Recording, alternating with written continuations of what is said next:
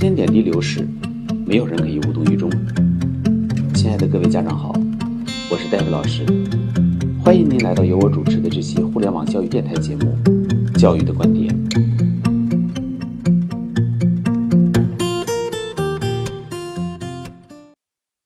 这期节目的主题是：最后一根救命稻草，也需要有足够的复习时间。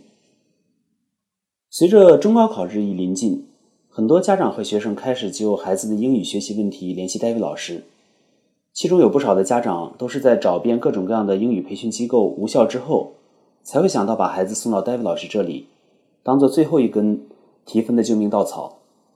可是，即便是最后一根救命稻草，也需要有足够的复习时间。今天距离全国高考已经只有二十几天了。前两天有一个高三的学生给戴维老师留言道：“戴维老师。”我也想听听您的课。我高三，目前英语成绩是一百到一百一十分，想提到一百三十分以上。我当时给这个孩子回复道：“和数理化不同，英语和语文都是积累性的学科，要在这么短的复习时间之内，同时还要面对好几科的复习，想要出现质的提高，从时间上来讲已经不太可能。不知道你现在大纲词汇掌握的如何？”如果词汇基础不是特别差，最后阶段通过改善答题技巧，总分还有可能再提高五到七分。但再往上提分，就会面临基础的限制，提不上去了。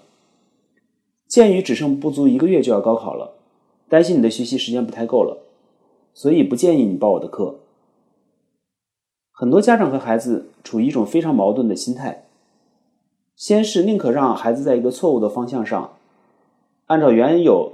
错误的学习习惯和学习方法，不断的乱学乱撞，眼睁睁的看着时间在大把的消耗和浪费，碰个头破血流，然后等所有的宝贵时间都快消耗消耗光的时候，又开始急急忙忙的病急乱投医，以为只要花钱就能解决问题，殊不知再好的学习方法也需要时间，而且往往越早开始效果才越好。